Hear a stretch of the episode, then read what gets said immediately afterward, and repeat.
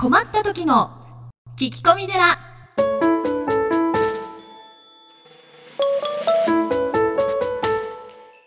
皆さんこんにちは。困った時の聞き込み寺。アシスタントのゆきです。何かと忙しく悩み多い日々を過ごしていらっしゃるあなたのために僧侶の長谷がすっきり解決。長谷さん今月もよろしくお願いします。はい、よろしくお願いします。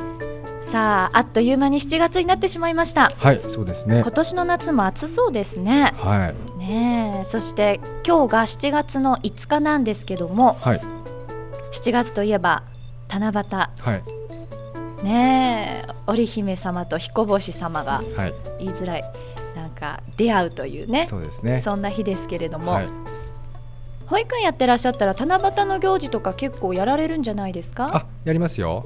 はい、あのー短冊にね、うん。願いを書いて、うん。お父さんとお母さんと、えー子供と朝来た時に、はい。えー願いを書いて、えー。そして写真を撮りますけどね。あうーん、もういつぐらいから書き始めるんですか？いや当日です。当日なんですか、はい。えーあれって、その自分のお願い事って見せちゃいけないんでしたっけ？うんそうでした？あれ違うか。それ誕生日の時ろうそく封する時に言っちゃいけないっていうのとごっちゃになってたかも。そっか、はい。うんでもそういうこと昔やってたなって今すごく懐かしい気持ちになりましたけど、えー、いいちもなんみにね。長谷さんもし何か書くとしたらお願い事あります？私、うんいつももらうんですけどね、職員にね。はい、あのーいい出会いがあったら。っていうふうに。書こうかな。ということでね、はい長谷さんにも素敵な七夕の願いがはい。叶いますようにはというわけで、今月もどうぞよろしくお願いします。はい、よろしくお願いします。さあそれでは今月の今日のですねお悩みの方に移ってまいりたいと思います。相談者のお名前ポッドキャストネームおのーさんからです。はい。こんにちは。こんにちは。飲食店に勤務している20代の女子ですレストランの場所柄外国の方がよく訪れるのですが私は外人のお客さんが見えると極度に緊張してしまいますましてや日本語があまり通じない方だとどうしていいかわからず毎回軽くパニックになってしまいます外人さんへの苦手意識が強すぎる私にアドバイスをお願いしますとはい。いうことでございますあのーゆきさんははいどうですか？あの。私もですね、この方のおっしゃってること実はちょっと共感できてえ外国の方を見ると、うん。ちょっと萎縮してしまうとこはあります。え、某カソリック系大学ですよね、ゆきさんね。そう。実はそうなんですけど、ええ。でもやっぱり苦手なんですよ。あ、そうなんですか。英語を話す時とか、うん外国の方となんかこうねおしゃべりする時って実はとっても緊張しているのへで、え、意外ですね。うん、だから分かりますこの方の気持ち。うん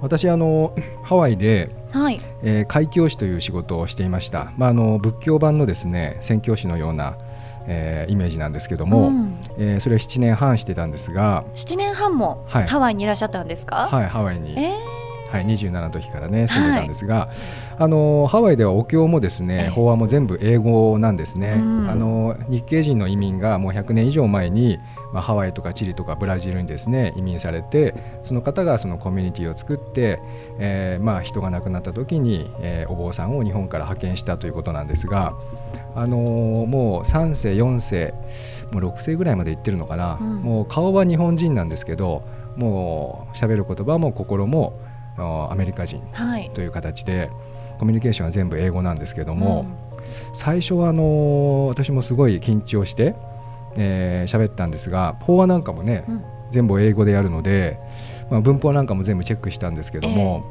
あのーそれより例えば話の内容とかあと表情とかね、うんうん。えーあと気持ち、はい。言葉に気持ちを乗せるとか、うん。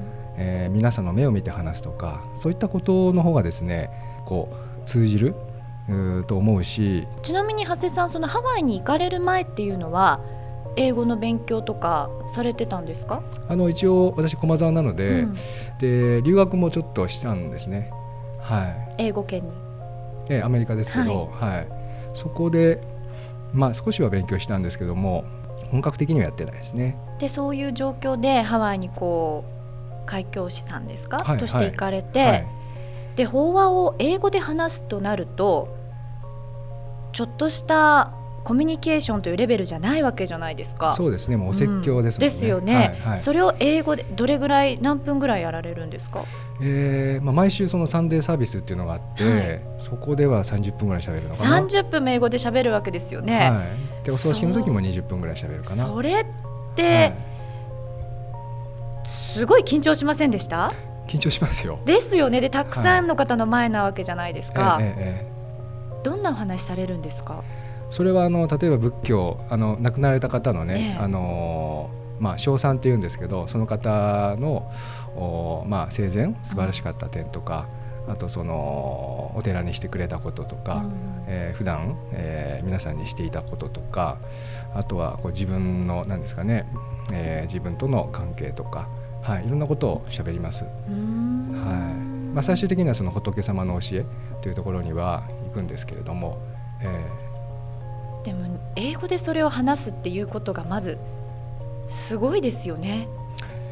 ーまあ、私たちのね専門ですからね。いや日本語でだったら専門ですけどそれを英語にまたうん。文化とかが全然違う方たちが理解できるように話すっていうのは多分日本語で同じことをただ直訳したものを話してても伝わらないわけじゃないですか、はいはい。だから多分そういった人たちにも伝わりやすいようなうん。形で長谷さんなりにこういろいろアレンジしてお話しされてたと思うんですけど、そうですね、あのーアメリカってこう大冗談に上から喋るっていう感じではなくて、ええ。やはりあの説教台っていうのも、はい。今はそのフラットなんですね。あの同じこの聞く人と喋る人がその段差がないんです。え。まあ、キリスト教も仏教もですね、はい。ですから同じレベルで、えーその皆さんの気持ちになって、うん。まあ、悩みとか苦しみとかそういったものに対処していくっていう形、まあ、その方法をこう仏教っていううん。そのツールを使うという形ですからね。でもやっぱそういうようないろいろなそのシチュエーションでお話をたくさんされていくことで、うん。英語で話すっていうことにどんどん慣れていくものですか？慣れますね、ううん。頭が英語になって、さあまかあ、もちろん。あのハワイに住んでるじゃないですか、ええ。もう頭が英語になってるんです。でたまにあの日本からお客さんが来たりすると、えうん、あのお前の日本語ちょっと変だぞって。え 日本語を逆にダメ出しされるね。おかしくなってるっていう感じでありますよね、ね自分では分かんないんですけども、うん。うんじゃあきっと英語を話されててももちろんネイティブなわけじゃないから、はい。小さい間違いもたくさんあったとしてもええもうそんなこと気にしないっていうふうになっていくものですか、気にしないですね。う、ん。はい、彼らも人間なんで、うん。うん。英語も英語喋ってる人も完璧じゃないしやっぱり泣いたり笑ったりうん。まあ喧嘩したりいろんなことをする。本当にあの人間だなっていうのが分かってから、あ同じ人間じゃんっていうね、そうですね。話してる言葉がちょっと違うだけでね、えなんかそういう多分この今回のご相談者の大野さんも、ーはいはい、多分間違えちゃったりとかしたらどうしようなんて思うと緊張するとねうんうん、なかなかうまく接客できないっていうところがあるのかと思うんですけどはい今日の長谷さんのお話じゃないですけど別に間違えたってうん、いいじゃんっいいいうとこ思いますよ。ですね。はい、うん、あとやっぱり慣れ、慣れね。うん、あとはやっぱり接客ですよね、ええ。笑顔とかね、うん。はい、本当大切だと思いますね。そうですようんね、なんか私も思い出しました。高校生の時に私イギリスに留学をしたんですね。あすごい。1年間交換留学だったんですけど。で英語得意だと思って行ったら本当に通じなくって、えでもその時に現地の子がルームメイトだったんですけど、えその彼女が本当にいい子でその子と話したいために一生懸命英語を勉強しようというかたくさん話そうってやっぱ思うようになったんえですよね。だから多分その今日のご相談者の大野さんもね多分お客様とかが一生懸命恥ずかしながらも話してその方が喜んでくれたりしたら、うん。あ通じるんだと思ってもっともっと話せるようになったらいいななんて思うのかななんてちょっと思ったりしたので。ですね、うん。相手に喜んでもらうっていうのは、はい、モチベーションになると思います、ね。そうですよね。はい。はい。なので英語だからってあまりうん。緊張せず萎縮せず、ガンガン行った方がいいですね。ガンガン行った方がいいと思いますね。はでい、私の場合ね、本当にあのお葬式って、ええ。まあ、ハワイの場合、大きなお葬式、市長さんとかですね、えー小さな来るお葬式でも300人、400人とお葬式、はい、あの経験しているので、うん。一回ですね、すごい経験をすると、うん。あとは大したことなくなるっていうのもありますよね。なるほどね。はね、外国行かれたらいいんじゃないですかね。もう最後は行ってこいということになっちゃいましたけど、まあでもねそれはちょっと考えていただいてでもどんどんせっかくですから、積極的に接客されたら慣れてきていいかもしれないですよね。はい、本当にあの人間っていいなって感じ。もう世界中ねみんないろんな人に会会うといいと思いますよ。そうですね、はい。せっかくの機会ですので、ええ。どんどんどんどん積極的にはい。英語で接客なさってみてください。はい。さあというわけでこの番組ではリスナーの皆様から随時悩み相談メールを募集しております。仕事の悩み人間関係の悩み恋の悩み何でも構いません。こんなこと僧侶の長谷さんに聞いていいの？というものもお待ちしております。これまでですねメッセージはあのメールの方でお願いをしていたのですが今月からあの長谷さんの随願寺さんのホームページから、はあの質問お悩みフォームをそこから送っていただけるようになりました、URL はこちらです。www. 随願寺 zuiganji.com こちらまでですねアクセスしていただいてホームページの左側の方に,、はい。方に質問フォームがあるということですのでこちらから直接送ってください。